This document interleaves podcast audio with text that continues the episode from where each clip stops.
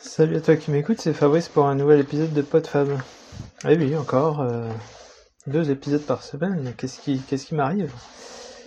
Mais je sais pas, j'ai quelques idées en tête et, voilà, quelques épisodes euh, que je peux faire. Et aujourd'hui, euh, particulièrement, particulièrement parce qu'il y a 20 ans, jour pour jour, je, j'étais sur la première étape du GR20. Donc le, le, 20 août 2000, j'étais sur la première étape du GR20. Et euh, ben, si tu me suis depuis longtemps, enfin depuis au moins deux ans, tu sais que j'avais fait euh, mon, le récit de mon voyage de, du Calais au, de Calais au Mont-Saint-Michel 20 ans après. Et forcément, ça m'a un petit peu titillé de faire la même chose sur, euh, pour le GR20 sachant que j'avais pris euh, j'avais pris quelques notes. Et, euh, et l'idée l'idée me travaille. Euh, je le ferai peut-être pas de la même façon dans le sens où bah là j'aurais pu publier aujourd'hui jour pour jour cette cette cette première étape. J'ai pas eu spécialement le temps. Je si je le fais ça sera peut-être pas un rythme super régulier ou ce sera je sais pas. En tout cas une quinzaine d'épisodes potentiels euh, de 5 minutes probablement à peu près. C'est pas des pas des longs comptes rendus. Mais euh, j'aimerais bien aussi euh, faire un petit peu mon regard 20 ans après et puis apporter quelques quelques précisions. Voilà dis-moi si, ça t'intéresse et si je le fais de toute façon ça sera ni vraiment par nostalgie ni par voilà ni pour ni pour pour les beaux yeux de mes auditeurs, plus pour moi, pour, euh, pour faire un espèce de, voilà, de, de, retour en arrière, de flashback, de voir ce que, comment j'ai vécu l'aventure et puis euh, qu'est-ce que j'en retire maintenant. Alors, euh, en plus, le GR20, c'est quand même quelque chose d'assez mythique.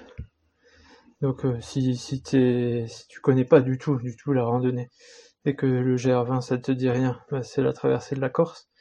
en plus, dernièrement, il y a eu euh, Xavier Tavenard qui est un trailer euh, jurassien qui, a essayé de battre le record en moins de 33 heures je crois. Il a pas, pas réussi, mais il n'était pas très loin. Euh, c'est toujours comment il s'appelle Daen qui a, qui a, qui a le record, qui l'a fait il y a deux ans je crois.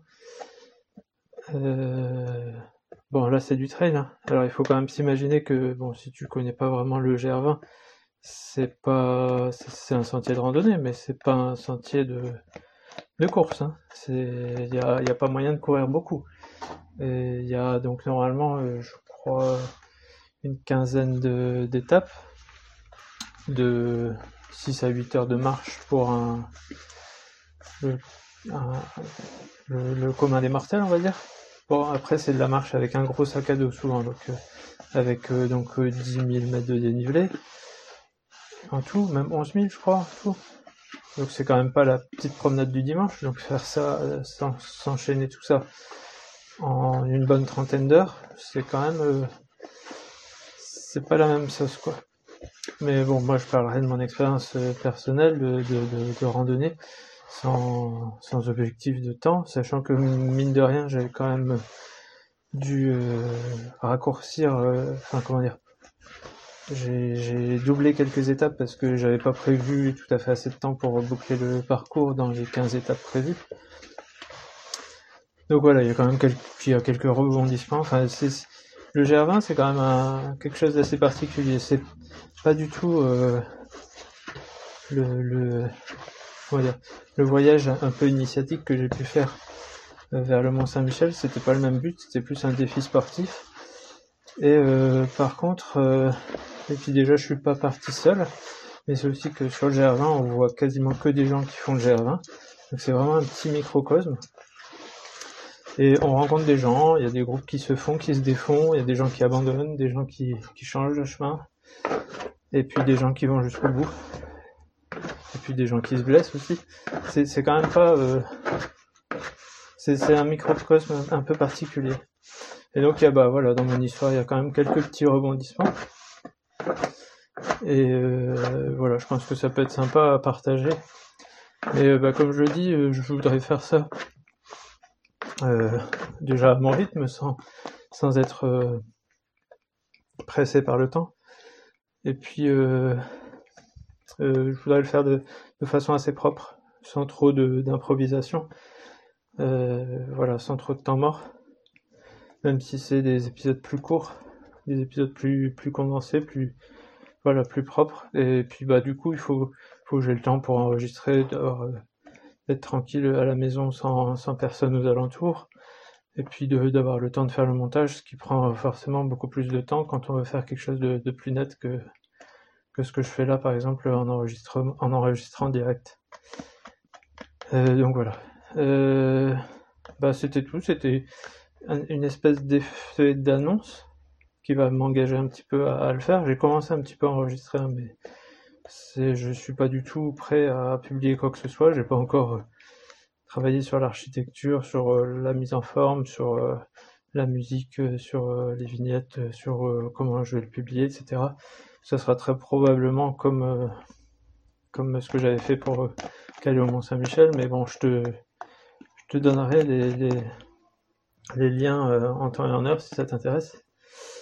Et puis, euh, puis voilà, bah donc c'était un peu juste pour dire que là en ce moment j'étais parti de Calenzana, je crois à 6h du matin. Et j'étais dans cette très très très très très longue montée qui commence le, GR20, qui n'est qu'une étape de montée en fait. Et bah, souvent il fait chaud en août. Et, et puis on est chargé. Et puis on n'est pas forcément très très entraîné. Parce que bah, pour s'entraîner à faire le GR20, il faut faire de la montagne. Et... Mais bon, voilà, c'est quoi Je crois que c'est c'est pas des, étapes super longues, hein. je crois que c'est entre 15 et 16 km. Il faut que je repotasse un petit peu le topo que j'avais pris, que je regarde ça un petit peu avec mes yeux actuels de, de trailer, voir un peu la difficulté que ça représente.